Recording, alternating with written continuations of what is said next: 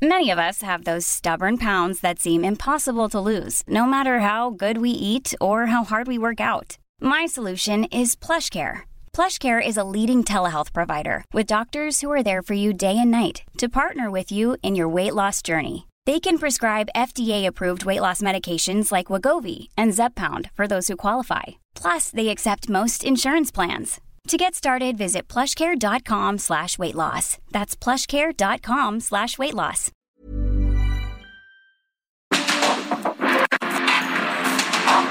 Porque el mundo actual no se entendería sin la economía, las finanzas y los negocios. Acompaña a Mario Maldonado, el columnista de negocios más joven y objetivo del periodismo financiero en su programa. Bitácora de negocios.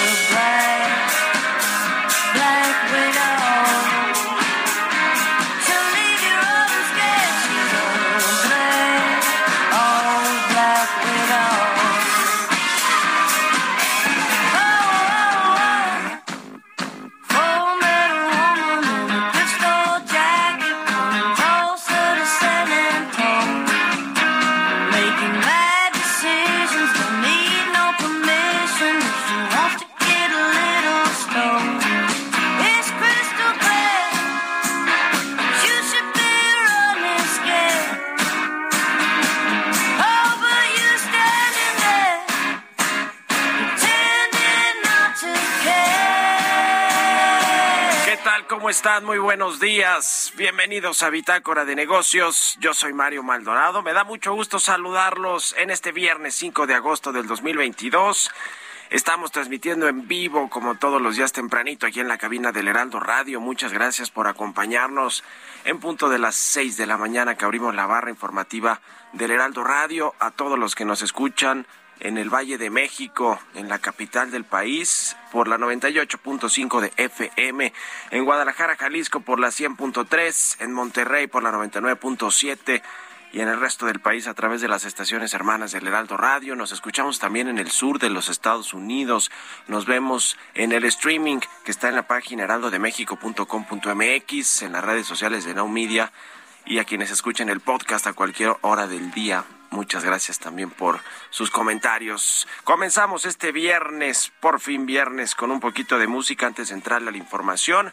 Esta semana estuvimos escuchando cantantes de música country de la actualidad y que son pues escuchados, muy reproducidos en las plataformas de streaming.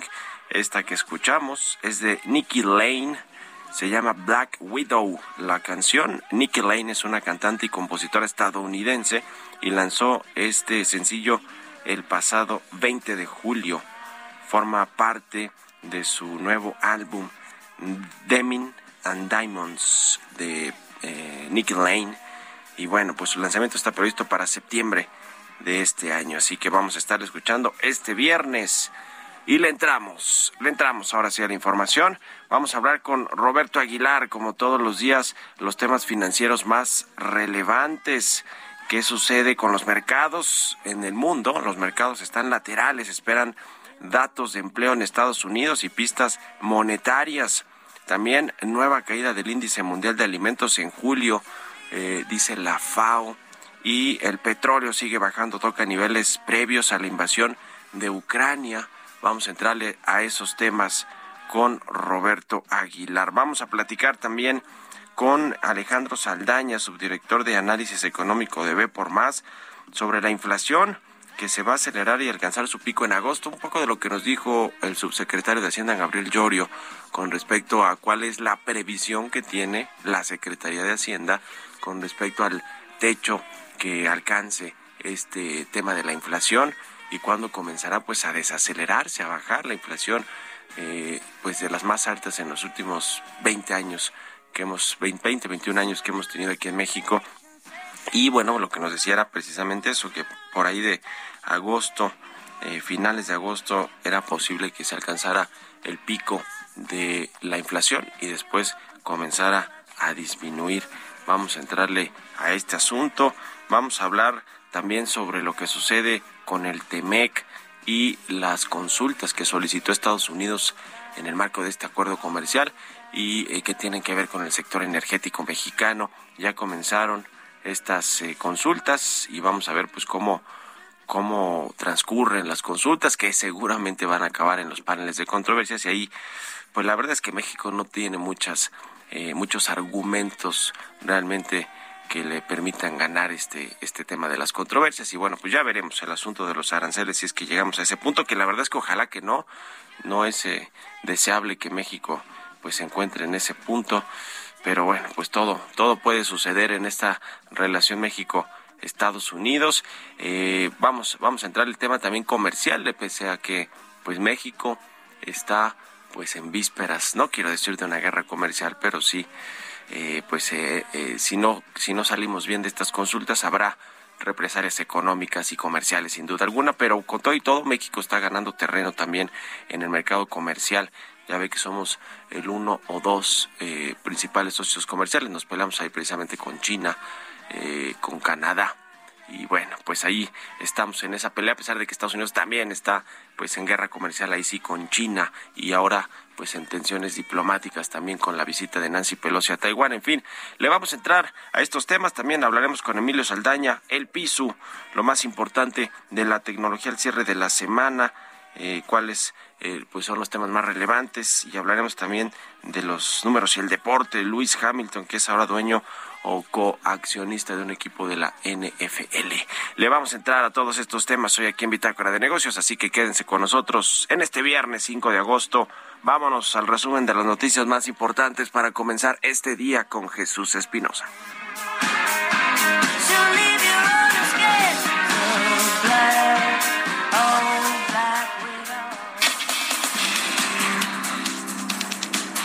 El Fondo Monetario Internacional consideró que México necesita reformas estructurales que derriben los obstáculos a la inversión, en especial para la participación del sector privado en energía y la estrategia de negocios de la empresa petrolera del Estado. La secretaria de Economía, Tatiana Cloutier, adelantó que plantearán a los gobiernos de Estados Unidos y Canadá que se reúnen entre el 14 y 19 de agosto para que el gobierno de México les pueda dar respuesta de las consultas que solicitaron sobre la política energética mexicana. De acuerdo con un análisis de Grupo Financiero Base, cualquier tipo de sanción que Estados Unidos imponga a México generará incertidumbre, traduciéndose en mayores salidas de capitales, alzas en el tipo de cambio y menores entradas de inversión extranjera directa. Advirtió que dependiendo del tipo y magnitud de la sanción, habrá afectaciones sobre las exportaciones. El Centro de Estudios Económicos del Sector Privado anticipó que va a tener un ajuste en rubros sociales y económicos el proyecto de presupuesto de egresos de la Federación para 2023. Añadió que la infraestructura será otro rubro de la economía que se va a ver afectado por la falta de recursos no recurrentes. El Servicio de Administración Tributaria informó que a junio de este año los ingresos tributarios por el impuesto especial sobre producción y servicios tuvo una disminución real de 68.5% al recaudar 74.9 mil millones de pesos contra los 221.3 mil millones de pesos obtenidos un año antes.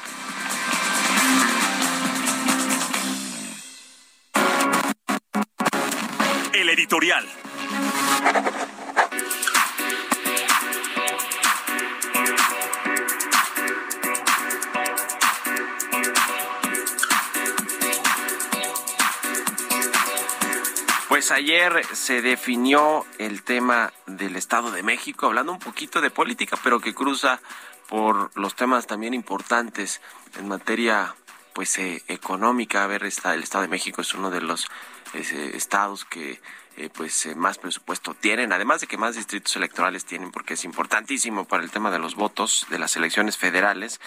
y es uno de los más grandes y que tiene más presupuesto, más participaciones eh, federales, que genera mucha actividad económica y que, bueno, pues está íntimamente ligado con la Ciudad de México, que es el gran centro, eh, pues eh, no solo financiero y económico, turístico y, y, demás, sino pues uno de los lugares que colindan con el Estado de México y que, bueno, pues en este gran valle de, valle de México y de las zonas conurbadas, pues tiene todo que ver con con las políticas económicas, financieras. Así que, pues lo político está íntimamente ligado con lo económico.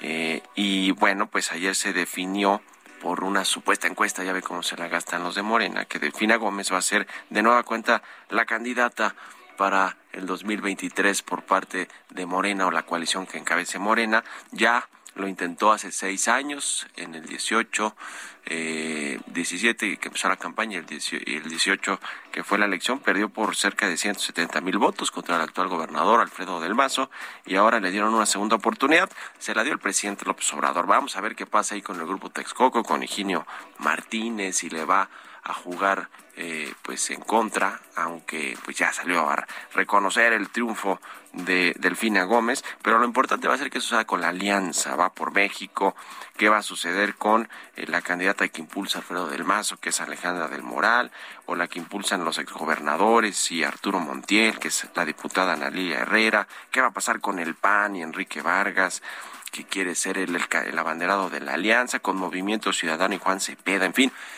en fin, hay mucha política y mucha estrategia ahí que se va a tejer de aquí a que sea el día de la elección, en junio del próximo año. Yo escribí de eso hoy en el Universal, si quiere, échenle un ojo ahí para más detalles. ¿Ustedes qué opinan? Escríbanme también en Twitter, arroba Mario Mancha, en la cuenta arroba Heraldo de México.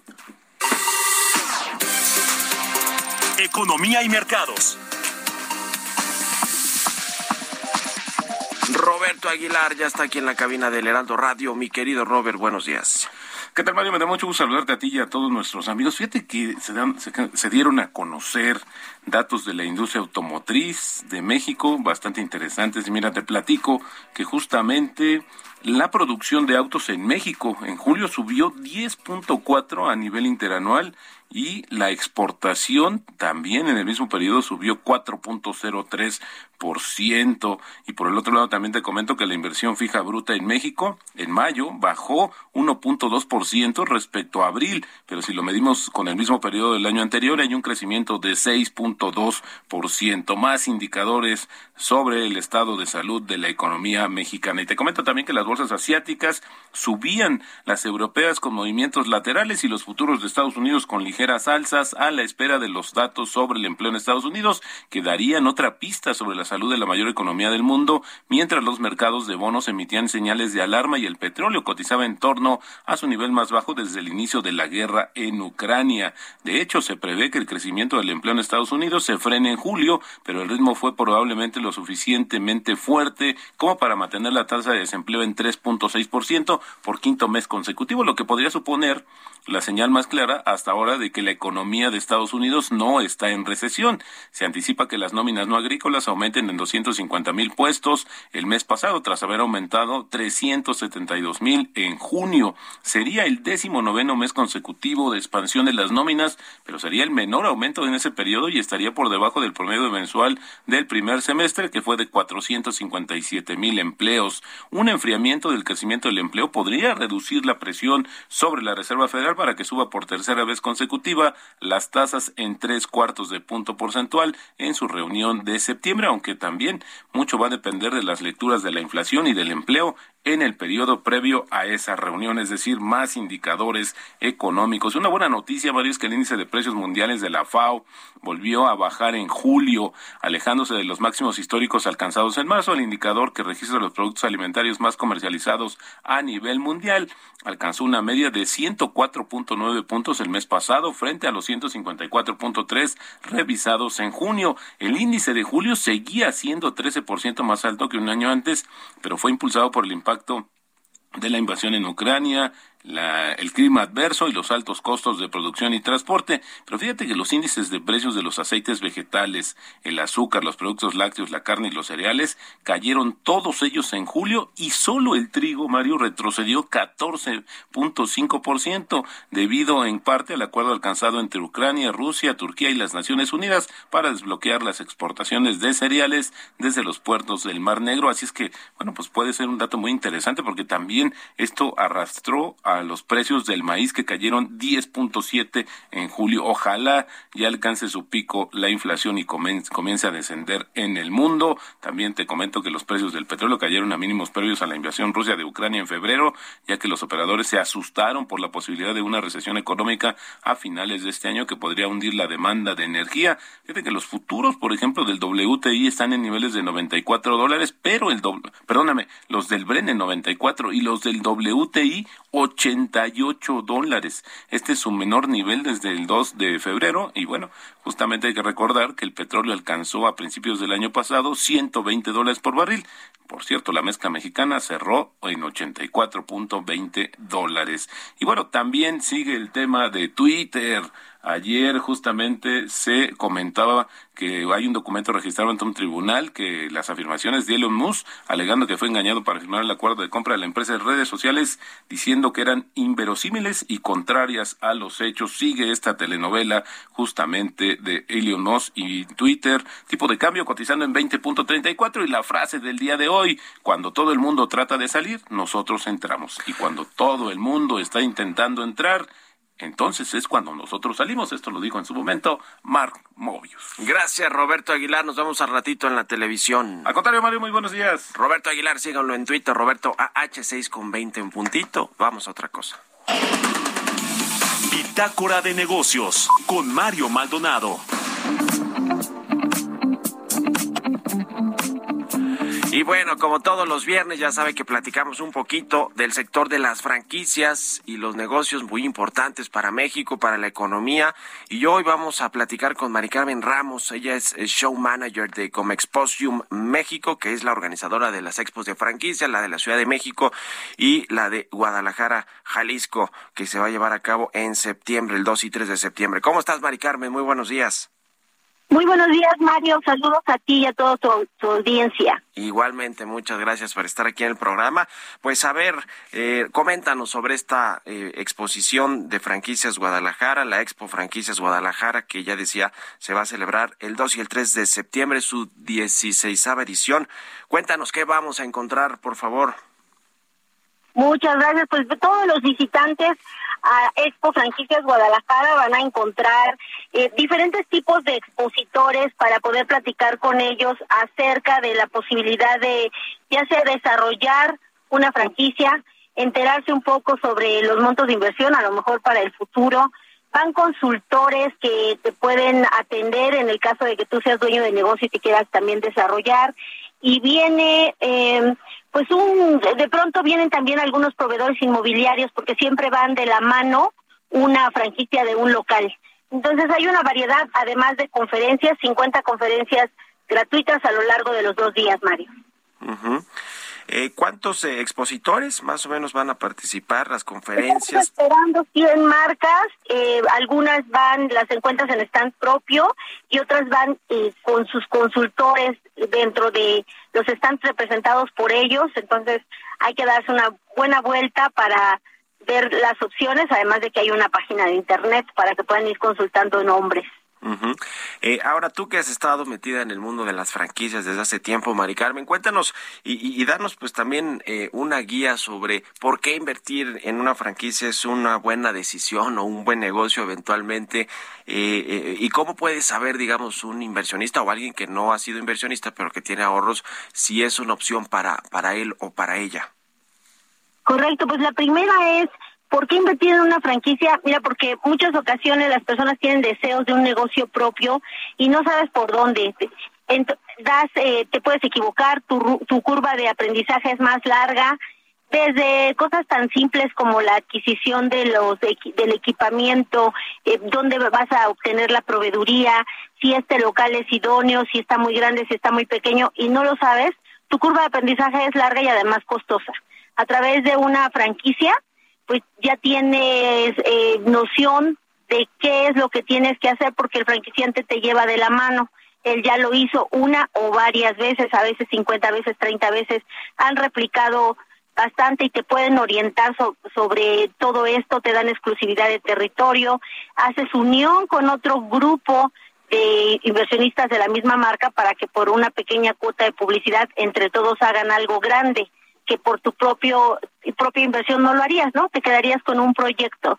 Y porque todo el mundo sabe en este medio que una franquicia tiene mayor posibilidad de éxito y permanencia en el mercado a lo largo del tiempo. ¿Cómo saber cuál es la más eh, indicada para mí? Pues hay, hay varias variantes, eh, comenzando desde el gusto que pueda yo tener por el negocio, eh, poder platicar con los franquiciantes para ver si está dentro de mi monto de inversión, por supuesto, esto es un dato importante y que siempre puede resultar el semáforo rojo todo bien y la inversión dónde. Hay que investigar sobre la inversión y también que haya disponibilidad de territorio y que tu perfil sea acorde al perfil que el franquiciante está buscando. Pues ahí están los los detalles de pues de alguien que ha estado metida en el mundo de las franquicias y que le sabe bien este tema. Pues de nueva cuenta la invitación, Mari Carmen Ramos, para este eh, 2 y 3 de septiembre allá en Guadalajara en la Expo Franquicias, que se realiza ¿dónde? Se realiza en Expo Guadalajara. Expo Guadalajara. y si me permites nada más agregar, acuden inversionistas, consultores, proveedores y bueno, los franquiciantes, por supuesto, que están ahí esperando a todo mundo para poderles atender, recibir y explicar acerca de todas las dudas que pudieran tener. Buenísimo, muchas gracias, Mari Carmen Ramos, show manager de Comexposium México. Gracias y buen día. Buen día, muchas gracias a ti. Hasta luego, vámonos a la pausa, regresamos.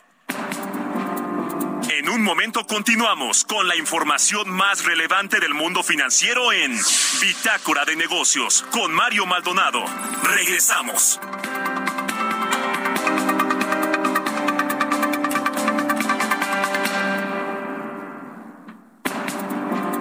Estamos de vuelta en Bitácora de Negocios con Mario Maldonado. Si tienes una mueblería o eres interiorista, tienes que visitar Expo Mueble Internacional. En cada una de sus ediciones encuentras la más amplia variedad de muebles y decoración que tu negocio o proyecto necesita. Todo con gran calidad y diseño directo de fabricantes. La cita es del 17 al 20 de agosto en Expo Guadalajara. Regístrate en www.expomuebleinternacional.com.mx y redescubre Expo Mueble Internacional.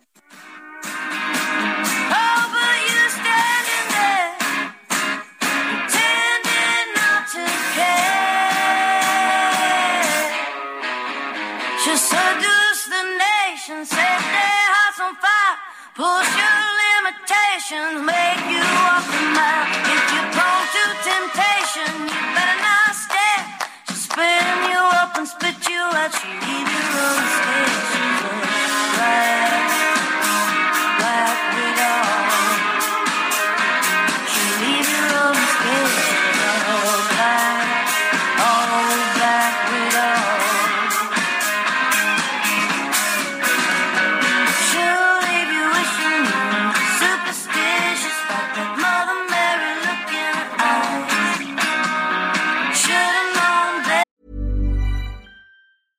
Mother's Day is around the corner. Find the perfect gift for the mom in your life with a stunning piece of jewelry from Blue Nile. From timeless pearls to dazzling gemstones, Blue Nile has something she'll adore. Need it fast? Most items can ship overnight. Plus, enjoy guaranteed free shipping and returns. Don't miss our special Mother's Day deals. Save big on the season's most beautiful trends. For a limited time, get up to 50% off by going to Blue BlueNile.com. That's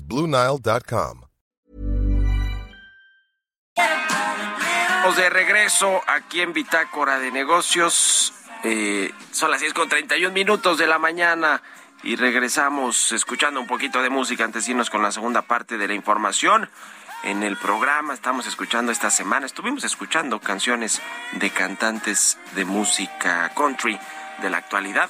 Es el caso de esta compositora y cantante estadounidense Nikki Lane, que lanzó el pasado 20 de julio esta canción, este sencillo que se llama Black Widow, que es parte de su próximo álbum Denim and Diamonds, que lo va a lanzar en septiembre. Y con esto nos vamos al segundo resumen de noticias con Jesús Espinosa.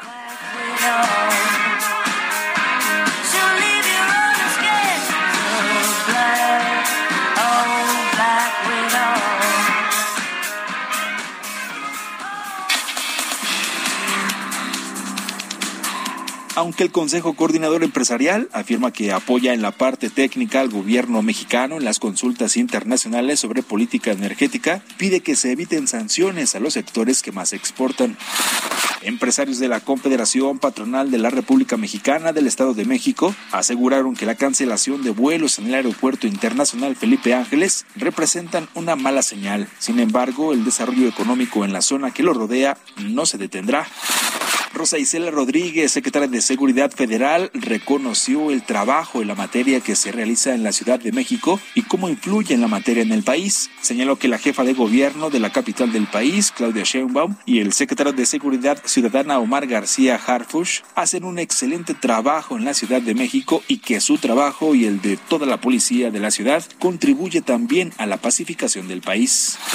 En el marco de la asignación de personal y entrega de equipamiento al sector de La secretaria de Seguridad Federal Rosa Isela Rodríguez aseguró que la jefa de gobierno de la Ciudad de México, Claudia Sheinbaum, es consistente en las reuniones federales que se realizan para evaluar la seguridad y que la doctora Sheinbaum acude todos los lunes a esa reunión y presenta sus informes al presidente de qué es lo que hicieron todos en la capital en la semana, muestra los resultados y los retos que hay en la ciudad.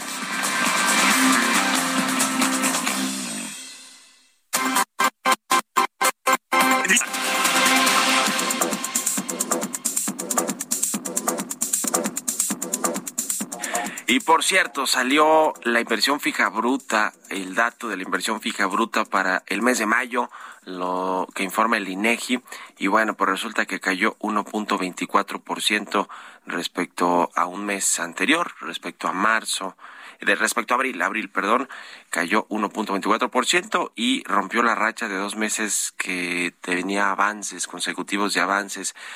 Bueno, pues las cosas no están muy bien en términos de inversión al cierre o más bien el segundo trimestre del año, es decir, eh, tuvimos el dato del el crecimiento económico, que sin embargo pues no se refleja necesariamente en la inversión privada, que es lo que requiere el país para crecer. La inversión fija bruta es pues un indicador muy fiel de la confianza que tienen finalmente los inversionistas, los empresarios para destinar dinero en la ampliación de sus fábricas, de sus plantas, de sus líneas de producción la inversión en fierros, como se le dice.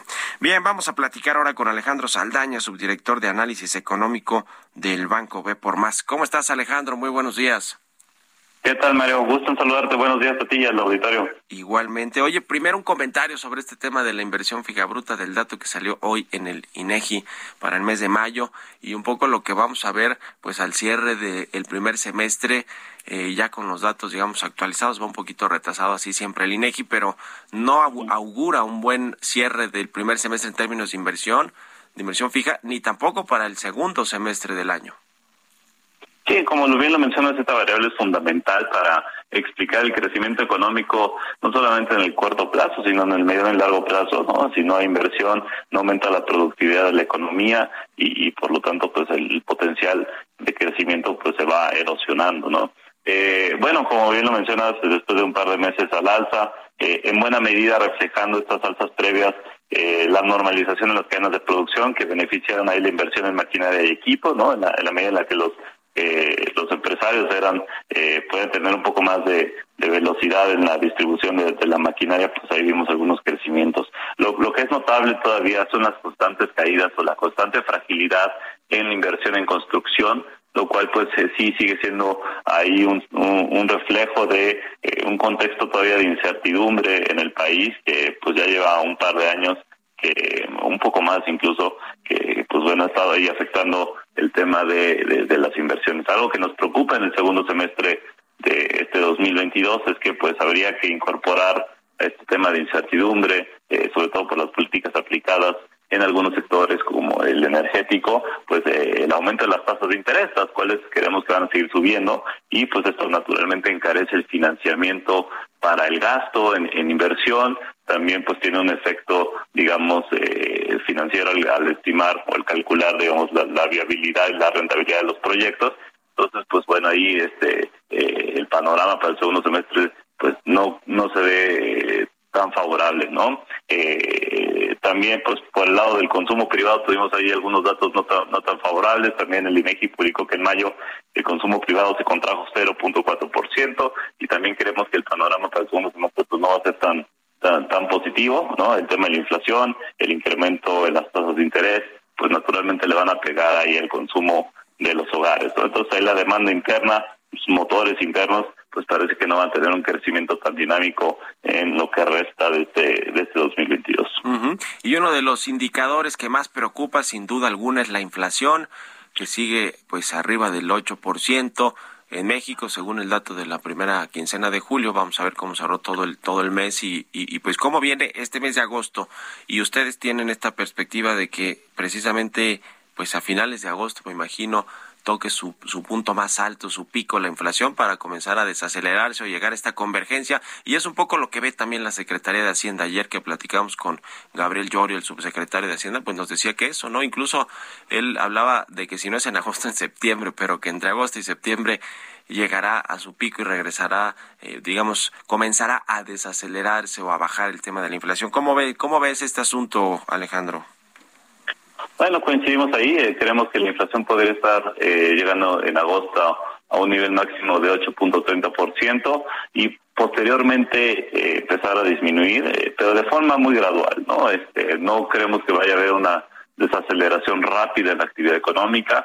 Algunos factores que van a explicar esta desaceleración pues son eh, lo que ya empezamos a ver en, materias primas, ¿no? cuyos precios han empezado a corregirse, incluso el trigo, ¿no? que se subió mucho con el precio de la guerra en Ucrania, también el petróleo ha empezado a bajar y esto puede ayudar un poquito a aliviar las presiones eh, los choques de costos. Eh, al mismo tiempo, pues si las cadenas de suministro siguen normalizándose, también esto puede ser un factor eh, positivo para que la inflación empiece a desacelerarse. Y el otro eh, elemento, pues es justamente lo que platicamos. Si, si, si la demanda empieza a desacelerar por el tema de la misma inflación, por el tema del incremento de las tasas de interés, por, incluso por un entorno de, mayor incertidumbre y menor confianza, eh, pues esto puede generar que también la inflación empiece a bajar, ¿no?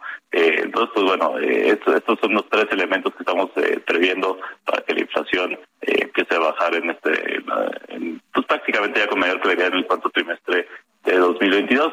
sin embargo, creemos que esto no va a ser con con tanta fuerza, con tanta velocidad como nos gustaría. Particularmente el sector de los servicios, por ejemplo, tienden, tienden a, ser un poquito más, más lento eh, y, a ponerse al corriente con un poquito más de rezago respecto a, de bienes, ¿no? Eh, por ejemplo, las rentas pues no se actualizan cada mes, ¿no? Se actualizan cada seis meses, cada año y se hace con base en la inflación observada antes, ¿no? Entonces, esto puede generar un poquito ahí de, de rezago y de retraso en un componente tan importante como es el de el de, el de vivienda, ¿no? Que tiene un gran peso en la canasta básica. Entonces, pues bueno, este, eh, esa es la perspectiva. El panorama, pues, sigue siendo bastante, bastante difícil, bastante incierto. Eh, siguen estando ahí algunos riesgos como este el tema de, las tensiones en China, eh, si, si siguen habiendo ahí algunos brotes del virus y, se mantiene esta política de tolerancia cero al COVID, pues puede generar de nuevo nuevas distorsiones ahí eh, en las cadenas de suministro. Si se recrudece el conflicto en Europa del Este, también podríamos volver a ver presiones en, en los precios de materias primas. Entonces, pues bueno, el panorama no está no es tan sencillo, pero parecería que estaría mejorando al cierre de este año. Ahora, el tema del PASIC, este programa para enfrentar la inflación y la carestía, eh, eh, pues eh, parece que no ha funcionado y no le ha dado confianza a los consumidores. Yo creo que ni a las propias empresas en el compromiso que hicieron para no aumentar el precio de los productos de 24 productos de la canasta básica. Y bueno, pues también nos decía el subsecretario Llorio que tampoco están previendo una eh, pues eh, una, una, una, control de precios o ponerle tope a los o ponerle precios máximos a los productos como sucedió con el gas LP pero sí eh, pues están buscando un nuevo compromiso de las empresas que la tienen difícil no por el costo de las materias primas en general por el aumento de los salarios cómo ves el asunto con las empresas y, y, y bueno pues porque pega finalmente en su estrategia de negocios y en su en su pues tema laboral no es decir si contratan más empleados o no si se expande o no. ¿Cómo ves el PASIC 2.0 y lo que quieren hacer con los empresarios, Alejandro? Bueno, pues el programa en general pues ha tenido un impacto, eh, digamos, modesto. Particularmente o gran parte del efecto positivo pues vino por el lado del subsidio eh, a las gasolinas, ¿no? Estos apoyos extraordinarios a través del, del IEPS. Creo que ese fue realmente el efecto que generó este este programa, este PASIC. Eh, en el resto de los productos, este, de los 24 productos productos básicos, pues sí vimos incrementos y como bien lo mencionas, es, es era realmente imposible para las empresas pues detener estos incrementos en los precios, sobre todo cuando estás eh, pues enfrentando factores globales como fueron los incrementos eh, extraordinarios en los precios de materias primas, como bien lo mencionas también y, no lo había eh, yo eh, eh, puntualizado, el, el, incremento en los salarios ha sido bastante importante y esto le pega muchísimo a, la, a las empresas, ¿no? el costo laboral. Entonces, pues eh, incluso en los reportes trimestrales pues vimos ahí eh, erosiones en los márgenes de rentabilidad de las empresas, reflejando también que ellas pues absorbieron parte de estos choques, eh, pero pues bueno, al final de cuentas parte de eso también tiene que ser trasladado al consumidor, ¿no? Este, si las empresas quieren sobrevivir. Entonces, este, pues el panorama para, para los próximos meses podría ser un poquito menos complicado para las empresas. Digo, hemos visto ya correcciones en los precios de materias primas y esto les podría ayudar. Eh, pero pues eh, de ahí a que puedan garantizar un compromiso en un panorama tan incierto de, no subir los precios, pues tampoco es este no básicamente no están viables o financieramente, no puede poner en riesgo la viabilidad de las empresas. El tema económico, finalmente, de proyección económica, ¿cómo lo ven? ¿Cómo lo tienen en B por más? Ya ves que hace unos días el Fondo Monetario Internacional pues aumentó la o mejoró la perspectiva de México en términos de crecimiento económico. Eh, ¿cómo, ¿Cómo están viendo ustedes el panorama para el cierre del año y el 2023, sobre todo que va a ser más complicado, por lo menos en lo que se puede ver desde ahora? Sí, bueno, esta revisión de, de, del Fondo Monetario pues parece que no, no, no hace mucho sentido con el resto del reporte que era bastante pesimista. Eh, lo que sí hay que ver, pues por ejemplo, que para 2023 bajaron la previsión a 1.2%, ¿no? Entonces, si sumamos eh, digamos, los ajustes que hicieron para 2022 y para 2023 en el agregado, eh, sí tuvieron un efecto, digamos, negativo, ¿no? Incluso incorporando esa revisión de, de 2022 de 2 a 2.4% para el crecimiento del PIB. Nosotros hace un, par de semanas, justamente por lo que hemos estado platicando, por un entorno mundial de, elevada inflación, de un apretamiento monetario que han tenido que ver, eh, que aplicar los bancos centrales, justamente eh, combatiendo estas presiones inflacionarias, y pues en el caso de México una inflación fija bruta bastante baja, ¿no? Eh, pues decidimos recortar nuestros pronósticos para este 2022 a 1.8% y a 1.7% para 2023, ¿no? Un crecimiento bastante débil. Eh, no estamos previendo como escenario base una recesión económica, pero sí una fuerte desaceleración que será visible eh, sobre todo en el cuarto, a partir del cuarto trimestre de este, este año. Pues muchas gracias, como siempre, Alejandro Saldaña, subdirector de análisis económico de B por Más, por estos minutos para Bitácora de Negocios y muy buenos días. El gusto es mío, Mario. Buen día a ti. Abrazo, hasta luego. 6 con 45, vámonos con las historias empresariales. Historias empresariales. El, sindicato de telefonistas acusó que se dejaron de pagar 100 mil millones de pesos. Eso comentó el líder de los telefonistas y considera que el problema de Telmex es el pasivo laboral, hablando de salarios y de eh, sindicatos. Vamos a escuchar esta pieza que preparó mi compañera Giovanna Torres. El secretario general del Sindicato de Telefonistas de la República Mexicana, Francisco Hernández Juárez, aseguró que el gran problema de Teléfonos de México, Telmex, es el pasivo laboral, donde se concentra el pago de las pensiones de 85% de los trabajadores y que la empresa dejó de pagar 100 mil millones de pesos. En una mesa de diálogo sindical con la Unión Nacional de Trabajadores, organizaciones obreras y campesinas para agradecer el apoyo ante el estallamiento de la huelga de los telefonistas el 21 de de julio, el líder sindical reconoció que el problema de Telmex son las jubilaciones y cómo financiarlas. Detalló que la principal preocupación de Telmex se debe al pasivo laboral, pues afirmó que este debía tener una bolsa de respaldo de 240 mil millones de pesos y solo tenía 140 mil millones de pesos, es decir, le faltaban 100 mil millones de pesos, por lo que aseguró que era un faltante que se había creado artificialmente y que faltaban porque la empresa ya no le ponía dinero a esa bolsa. Relató que desde hace años la empresa empezó a quitarle valor a Telmex y creó América Móvil, que tiene grandes ganancias y a su vez separó los servicios de telefonía fija y celular, decisiones que afectaron directamente los ingresos de Telmex. Hernández Juárez explicó que al dividir la empresa, el déficit se hizo más grande cada vez y empezó a reportar números rojos. Expuso que es cierto que Telmex tiene problemas económicos, a la empresa se le han caído ingresos, en 2004 tenía 25 mil millones de pesos y hoy recibe 9 mil millones de pesos. Con información de Yasmín Zaragoza para Bitácora de Negocios, Giovanna Torres.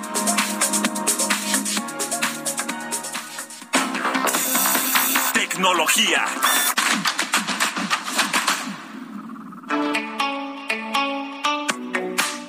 Y ya está aquí en la cabina del Heraldo Radio Emilio Saldaña el Piso con lo más importante de la información tecnológica. ¿Cómo cierra la semana, mi querido Piso? Buenos días. Muy buenos días y muy feliz viernes, mi querido Mario, y a nuestra audiencia. Pues cheque usted lo siguiente tira por error una persona un disco duro a la basura con una fortuna en bitcoins. En 2013, James Howells tenía en su poder 7.500 bitcoins que había comprado por pocos miles de dólares cuando salieron a la venta y estaban muy baratos. Y como muchos otros cientos de personas, se convirtió en multimillonario por accidente de la noche a la mañana. Ese año se produjo el primer boom de bitcoin. Había subido de 150 a cerca de mil dólares solo en unas semanas. De un momento a otro, James Howell tenía en su poder un monedero digital por valor de 5 millones de euros. Pero hay un detalle. Howells descubrió que sin querer había tirado a la basura el disco duro con la información de la propiedad de dichas criptomonedas. Casi 10 años después y varios intentos de localizar el disco duro en el basurero local han incluido intentos de la NASA incluso para que puedan localizar dicho disco duro y Howells actualmente está ofreciendo el 10% de su fortuna al municipio si deciden ayudarle a encontrarlo. Las autoridades locales han dicho ya que excavar el basurero supone un riesgo ecológico, además de un costo prácticamente imposible de solventar. Hay cosas que, que yo me arrepentiría toda mi vida, señor, y tirar un disco duro con esa cantidad de bitcoins. Por otro lado, presentaron una nueva propuesta de ley para regular criptomonedas en Estados Unidos. Es interesante porque un grupo bipartidista de senadores cosa que no sucede tan seguido, presentó esta semana un proyecto de ley para regular las criptomonedas. Este es el último intento del Congreso de conjuntar ideas sobre cómo supervisar una industria que se ha convertido en multimillonaria y que se ha visto afectada por el colapso de los precios y la suspensión de operaciones por parte de los prestamistas. Según el proyecto de ley propuesto, los senadores buscan convertir a la Comisión de Comercio y Futuros de Productos Básicos, la CFETS, en el único regulador de productos básicos digitales, incluido Ether y Bitcoin, en una industria altamente volátil. De aprobarse, el proyecto de ley, aumentaría el ámbito operativo de la CFTC, que tiene en su experiencia la regulación de derivados, que son los swaps y productos de futuros. Vale la pena mencionar aquí que varias propuestas de varios comités se han puesto sobre la mesa del Senado en los últimos meses. Con la propuesta que se presentó esta semana, los reguladores considerados para el criptomercado incluyen la Comisión de Comercio de Futuros de Productos Básicos, la Comisión de Bolsa y de Valores de Estados Unidos y la Reserva Federal. El grupo de trabajo del presidente Joe Biden sobre mercados financieros emitió en noviembre pasado un informe en el que pedía al Congreso que aprobara una legislación que regularía las monedas digitales y Biden emitió a principios de este año una orden ejecutiva en la que pedía a una variedad de agencias buscaran formas de regular los activos digitales. Y finalmente les comparto que avanza en la Cámara de Representantes en Estados Unidos una ley o una propuesta que pondría límites a la recopilación de datos personales por parte de Google, Facebook y otras empresas dedicadas a esta cuestión de lo digital. Una cámara, un comité de la Cámara de Representantes en Estados Unidos aprobó hace unos días un proyecto de ley para crear esta primera ley de privacidad de Estados Unidos que limita la información personal recopilada en línea por compañías dedicadas a los medios digitales. El proyecto requeriría que empresas justamente como Google de Alphabet y Facebook de Meta, junto con una larga lista de otras compañías, solo recopilen datos personales que sean necesarios para brindar los servicios. La información confidencial, por ejemplo, como los números de seguridad social, obtendrían aún más protección.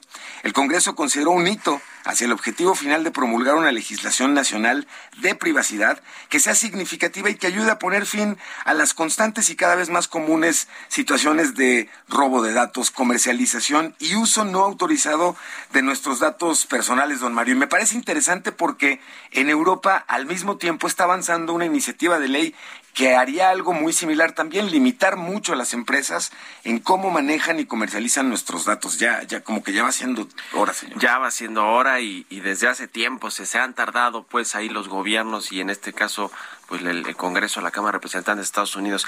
Y me uno contigo, yo también me arrepentiría toda mi vida de haber tirado bitcoins que hoy valen, ¿qué? ¿5 millones de euros? Por ahí. 5 millones de euros. O sea, imagínate ese momento en el que dices, ¿dónde dejé el disco duro? ¡Eh!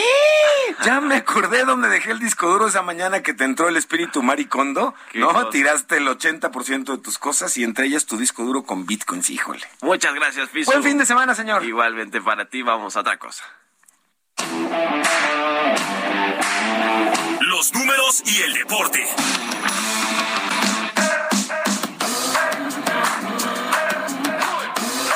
Y ya está aquí en la cabina Jesús Espinosa, nuestro productor y jefe de información. Chucho, ¿cómo vas? Adelante. Mario, ¿cómo estás? Muy buenos días, estimado piso, todo el auditorio. Ah, vámonos a toda velocidad, porque sí, como lo decías al inicio de este espacio de Bitácora de Negocios, Luis Hamilton, el piloto de la Fórmula 1, pues ya también es dueño o codueño de los Broncos de Denver de la NFL, que por cierto, ayer comenzó eh, ya la actividad en este deporte de, de, los Estados Unidos con un partido del Salón de la Fama entre los Jaguars de Jacksonville y los Raiders de Las Vegas, que de hecho ganaron los Raiders, pero bueno, vámonos con lo de Luis Hamilton, porque ya es también accionista de este equipo de la NFL, así lo dio a conocer su propio eh, pues dueño y empresario también, el señor y el famoso Walton, que también tiene sus negocios en Walmart, así que con esto Hamilton también se une al equipo de los Broncos. No es la primera vez que el piloto de la Fórmula 1 eh, pues hace inversiones en el, en el deporte fuera de, de las pistas de lo que es el automovilismo, porque ya también lo ha hecho, por ejemplo, en otros rubros como el cine, ¿no? Que con Brad Pitt va a llevar a cabo un proyecto que va a abordar precisamente la temática del deporte motor y también por ahí en alguna ocasión cuando el club Chelsea del fútbol inglés fue retirado de la propiedad del magnate ruso Roman Abramovich, el piloto también señaló que invertiría en el club inglés. Y para finalizar, Mario, pues bueno, eh, Luis Hamilton ya ronda por ahí su fortuna en unos 377 millones de dólares, según lo ha revelado eh, The Times, y así que seguramente pues hay margen para nuevas inversiones. Ahora lo hace en la NFL. Esperemos que por, por ahí o en un futuro, no sé si se le ocurra también invertir en el Necaxa, como lo hicieron algunos otros. Para famosos. empezar, que, que, le vaya mejor en la Fórmula 1. Sí, ¿no? empezó no mal. Empezó mal, pero ya se, está, ya se está recuperando. Así bueno, es, gracias Chucho. Gracias, buen, buen fin de semana. Gracias Pisu y a todos Vámonos. ustedes por habernos acompañado este viernes. Se quedan con Sergio y Lupita. Buen fin de semana.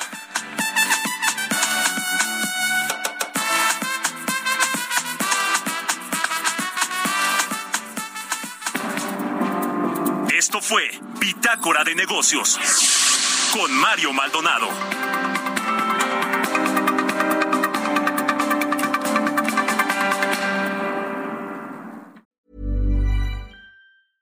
Mom deserves the best, and there's no better place to shop for Mother's Day than Whole Foods Market. They're your destination for unbeatable savings, from premium gifts to show-stopping flowers and irresistible desserts. Start by saving 33% with Prime on all body care and candles. Then get a 15-stem bunch of tulips for just $9.99 each with Prime. Round out Mom's menu with festive rosé, irresistible berry chantilly cake, and more special treats. Come celebrate Mother's Day at Whole Foods Market.